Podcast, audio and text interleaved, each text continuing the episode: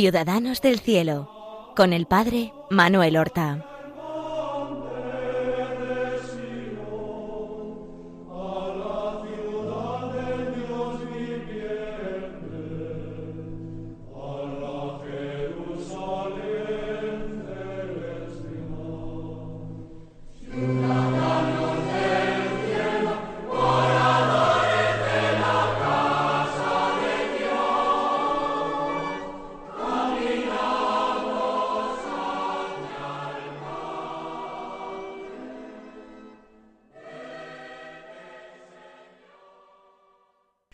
Buenos días, queridos amigos. Damos comienzo a esta nueva emisión del programa Ciudadanos del Cielo.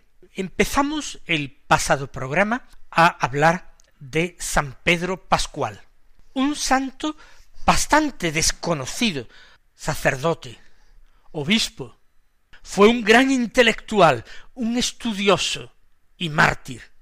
En el último programa hablamos de la muerte del infante arzobispo de Toledo, don Sancho, a quien él acompañó los quince últimos años de su vida. Ahora Pedro tiene unos cincuenta años. Se dice que siendo joven, apenas treinta o poco más años, él había participado en alguna redención, concretamente en el año 1252 en Granada. Pero hay que darse cuenta de que para los mercedarios de los primeros siglos, el gran empeño, la gran ilusión era poder directamente participar en la redención de cautivos. No todos los frailes iban a ello. Evidentemente era una eh, minoría la que tenía la posibilidad de realizar alguna vez un rescate de cautivos. Pero como digo, es la ilusión, es el sentido de aquella vocación. De hecho, para el fundador de la orden, San Pedro Nolasco, el redimir cautivos no era sólo y principalmente una obra de misericordia corporal, porque sí era muy importante devolver a aquellos hombres la libertad, pero no era lo fundamental. Pedro Nolasco se había dado cuenta de que muchos que vivían bajo el dominio musulmán, incluso sin estar en una situación de esclavitud, para bien eludir los impuestos, la persecución, el desprecio, el ser ciudadanos de segunda clase, terminaban renegando de su fe y abrazando el Islam, y de esta manera ponían en peligro su salvación eterna. Si esto les ocurría a muchos de los que vivían bajo dominio musulmán, ¿qué sería aquellos que además bajo dominio musulmán eran esclavos sometidos a un amo, a un dueño? Entonces el peligro de apostasía se multiplicaba por eh, cien. Por tanto, era para Pedro Nolasco una obra de misericordia no sólo corporal, sino también espiritual. Independientemente de que hubiera participado en alguna redención cuando era joven, evidentemente Pedro Pascual se sentiría lleno de deseos de volver a emprender algún rescate. Entonces siguen algunos años extraordinariamente fecundos en la vida de nuestro santo. Y no ya porque participe en muchas redenciones. Parece que participa al menos en una en el año 1280. Pero sobre todo, sus grandes cualidades van a ser empleadas en la orden, en el ministerio de la predicación. Él recorre ciudades y pueblos eh, predicando, eh, predicando la importancia de acordarse de los hermanos cristianos en poder de los musulmanes, recabando limosnas para ello, suscitando vocaciones mercedarias, en definitiva moviendo a la conversión a aquellos cristianos cómodos que se encerraban en sus propios intereses sin atender a los intereses de Jesucristo. Parece que Pedro Pascual en sus predicaciones estuvo en muchos lugares, que habría pasado incluso por el sur de Francia, que habría estado en Coimbra, en Portugal, en Roma, en distintos lugares de Andalucía. En el año 1282 se casó la infanta Isabel de Aragón, que era hijo de Pedro III de Aragón, se casó con el rey Dionís I de Portugal. Esta Isabel de Aragón, con el tiempo, va a ser santa y conocida con el nombre de Santa Isabel de Portugal, porque fue reina de Portugal, aunque ella era Isabel de Aragón. Y conoció a Pedro Pascual y parece que durante algún tiempo Pedro Pascual fue su confesor o su guía espiritual. De hecho, esta relación con la futura reina de Portugal será importante para conseguir entrar en Portugal, predicar allí y hacer que también se redimieran cristianos portugueses del poder de los musulmanes. Parece que incluso consiguió eh, abrir comunidades mercedarias en Lisboa, en Coimbra y en Elvas. Y sin lugar a dudas, su buena relación con la reina le abriría muchas puertas. Además de esta predicación y de una redención, otra redención que realizó en Granada, ya siendo un hombre mayor en el año 1280 y que terminó con éxito, parece que también fue fundador de los conventos de Baeza en el reino de Jaén, de Jerez de la Frontera y del misma, de la misma ciudad eh, del reino, del Santo Reino Jaén. Esto entre los años 1280 1287. Pero decimos que creemos, porque no hay datos totalmente ciertos. Hay una gran parte de la vida de Pedro Pascual que se mueve en las opiniones, en las leyendas. Nos quedan de él algunos datos, algunos datos absolutamente ciertos y seguros. Nos queda su elevación al episcopado, que ahora narraremos, y nos quedan sus obras, muchas de las cuales conservamos ahora. Por tanto, estos otros detalles forman parte de eh, los fecundos años de Pedro Pascual, que evidentemente dotado de las cualidades con que Dios le había dotado, es seguro que si eh, recorría pueblos y ciudades predicando, también iría plantando la semilla de la merced por donde quiera que pasara, por tanto la fundación de nuevas comunidades mercedarias es algo que se puede incluso fácilmente deducir, aunque la tradición no nos hubiera dejado esta noticia. El que realizó, ya siendo un hombre ya anciano, una redención, pues tampoco es de extrañar en un mercedario fervoroso y lleno de cualidades que lo habría deseado y lo habría pedido en muchas ocasiones. Su relación con la corte de Aragón y por tanto el participar o estar en la boda de una infanta de Aragón, Isabel de Aragón, con el rey de Portugal, dada su relación con don Jaime eh, I y con su hijo Sancho, el que luego fue arzobispo de Toledo, pues es algo normal. Su paso a Portugal o fundación de comunidades mercedarias en Portugal, todo ello está bien trabado y resulta eh, lógico y comprensible. Hay un episodio oscuro en su vida que quizás eh, conociendo estos datos a los que ya he hecho referencia, encontraría su explicación. Y es que varios biógrafos hablan de cómo, y siendo religioso, se le adjudica un beneficio eclesiástico en la abadía de Trasmiras.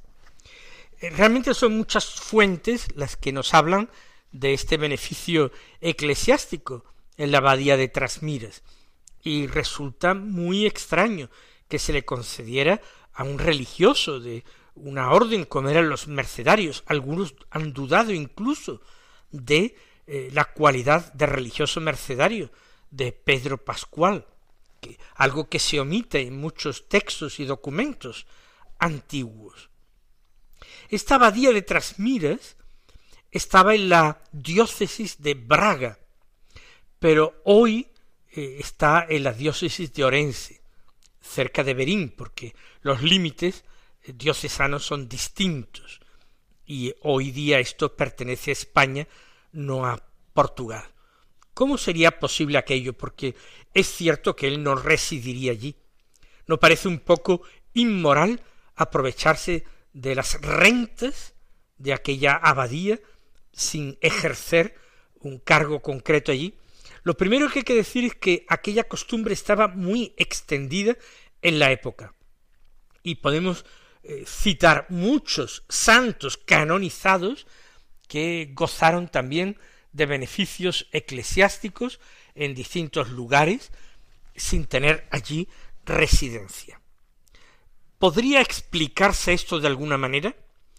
Pues yo pienso que si realmente tuvo esta relación con la infanta de Aragón, Isabel, la futura Santa Isabel de Portugal, mujer muy caritativa, y que incluso fue durante algún tiempo su confesor o guía espiritual, nada sería extraño de que la reina de Portugal, siendo ya reina, procurara para Pedro Pascual, conociendo todas sus obras y sus empeños, le consiguiera un beneficio eclesiástico que le aportara ingresos con que atender a sus redenciones y eh, atender a su fundación de conventos y extensión de aquella santa orden. Como digo, era muy normal, por supuesto, por desgracia, pero en aquel tiempo no se veía mal que el beneficiario del beneficio eclesiástico de la prebenda no eh, la, la pisara siquiera, sino que hubiera otro clérigo, otro sacerdote, al que se le pagara un estipendio, un sueldo, y cumpliera con su deber de cura de almas allí en sustitución del beneficiado. Por tanto, no se vería mal y no sería nada raro que una reina santa, Santa Isabel de Portugal, se lo procurara a un fraile santo, San Pedro Pascual. Pedro Pascual, además por su vinculación con la corte, corte de Aragón y posteriormente con la corte portuguesa, era normal que fuera utilizado por los reyes en su relación con la Santa Sede. Más aún, su formación, su personalidad, el ser un hombre culto, que hablaba varias lenguas, lo harían un candidato excelente a actuar como eh, embajador, como enviado extraordinario ante los papas de parte de las cortes de Aragón o de Portugal, para tratar asuntos eclesiásticos de las diócesis, de las órdenes religiosas.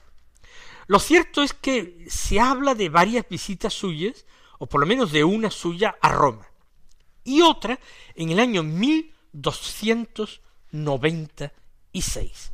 Hay que decir que ya en el año 1296 Pedro tendría en torno a sesenta y nueve años. Y está con toda certeza en aquel año en Roma, seguramente, como digo, enviado por el rey de Aragón a tratar asuntos con el Papa. Y el Papa, por una parte, queriendo complacer al rey, y por otra parte, seguramente viendo las cualidades extraordinarias de Pedro Pascual, y su conocimiento del árabe y probablemente algo del hebreo, decide hacerlo obispo. Y obispo para Andalucía.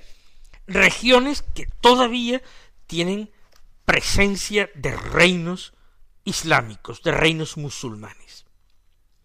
De tal manera que lo hace obispo de Jaén, ciudad que había sido conquistada menos de treinta años antes por Fernando III el Santo, que antes de llegar a Sevilla, recorriendo el Guadalquivir, conquistó Jaén en 1246 y, como digo, dos años más tarde conquistaría Sevilla. Era un prelado, Pedro Pascual, excelente porque conocía perfectamente el ambiente que existía en eh, Jaén, quizás ciudad que antes había visitado después de su liberación, pero él conocía cuál era la situación de los cristianos bajo dominio musulmán y cómo quedaban estas ciudades llenas por otra parte de cristianos renegados que ahora se sentían muy apurados de haberse pasado al Islam cuando ahora volvían a estar bajo el dominio de un reino cristiano. Es el Papa Bonifacio VIII el que eh, lo nombra obispo y es consagrado obispo allí mismo en Roma, de tal manera que cuando regresa a España ya es obispo. De hecho, la ordenación episcopal la confirió el cardenal obispo de Porto, Mateo de Aquasparta.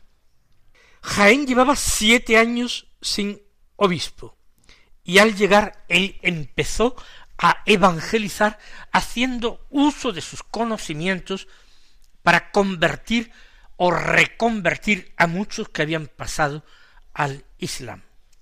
Algunos ya eran musulmanes de segunda generación o incluso de tercera, y habían sido sus padres o sus abuelos los que habían renegado de la fe y se habían hecho musulmanes. El trabajo de Pedro Pascual en Jaén fue intenso pero corto, apenas un año. ¿Y esto por qué? Porque en el año 1297, en septiembre o en octubre, cuando tenía ya setenta años, él, Pedro Pascual, cae en cautividad.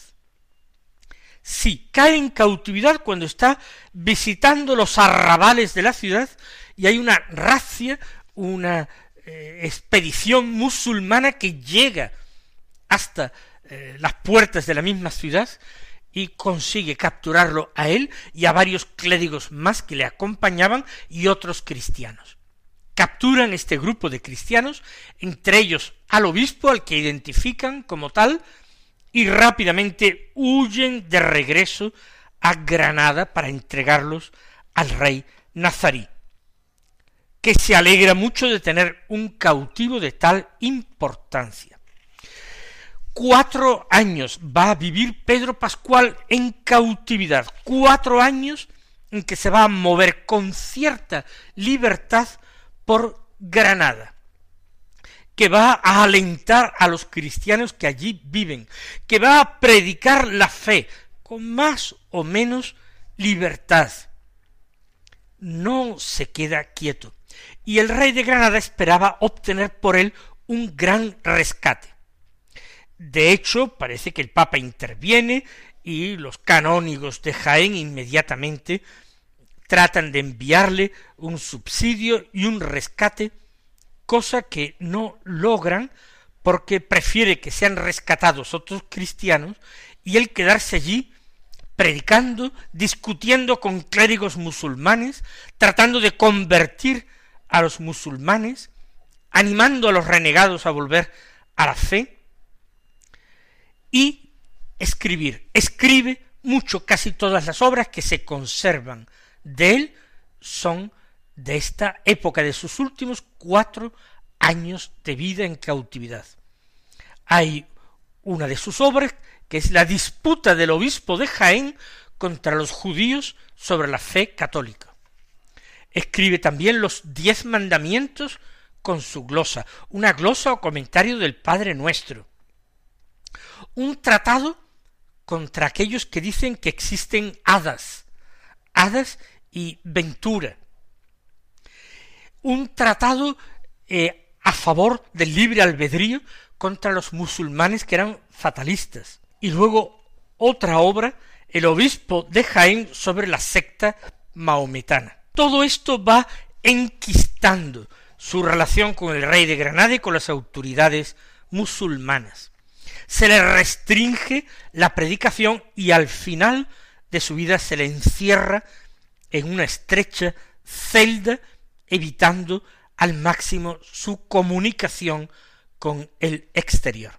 Él en, en su cautividad escribe a favor de la Inmaculada Concepción de la Virgen.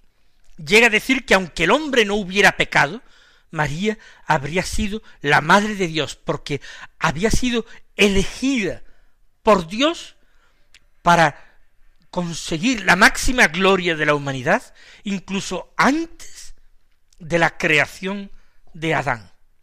Ya Dios prefiguró y deseó en su voluntad infinita e insondable que la humanidad llegaría al máximo de dignidad por medio de una mujer que fuera la madre de Dios. Y por tanto, por tanto no puede aceptar que la Virgen naciera en pecado original. Es la, el primer defensor de la Inmaculada Concepción. Y recuerden que en la época, o incluso un poco antes que él, santos de la talla de San Bernardo, o de San Anselmo, o San Alberto Magno, Tomás de Aquino, Buenaventura, todos ellos se mostraron contrarios a esa posibilidad. Corresponde a este santo mercedario y obispo de Jaén la gloria de haber sido el primero en defenderla y argumentarla.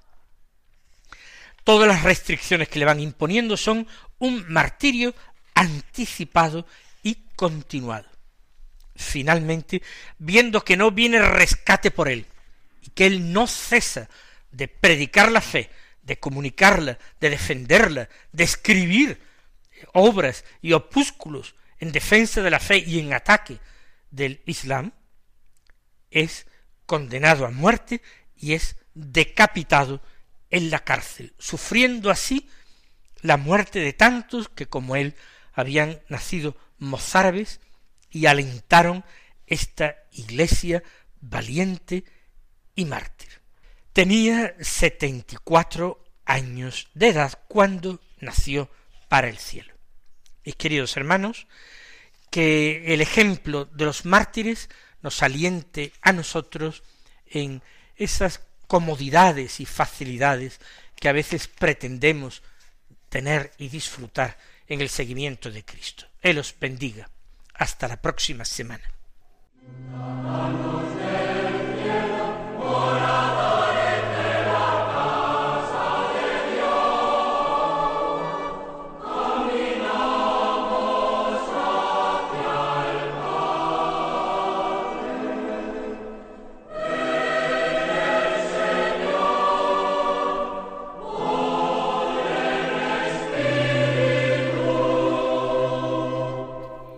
Han escuchado en Radio María Ciudadanos del Cielo con el Padre Manuel Horta.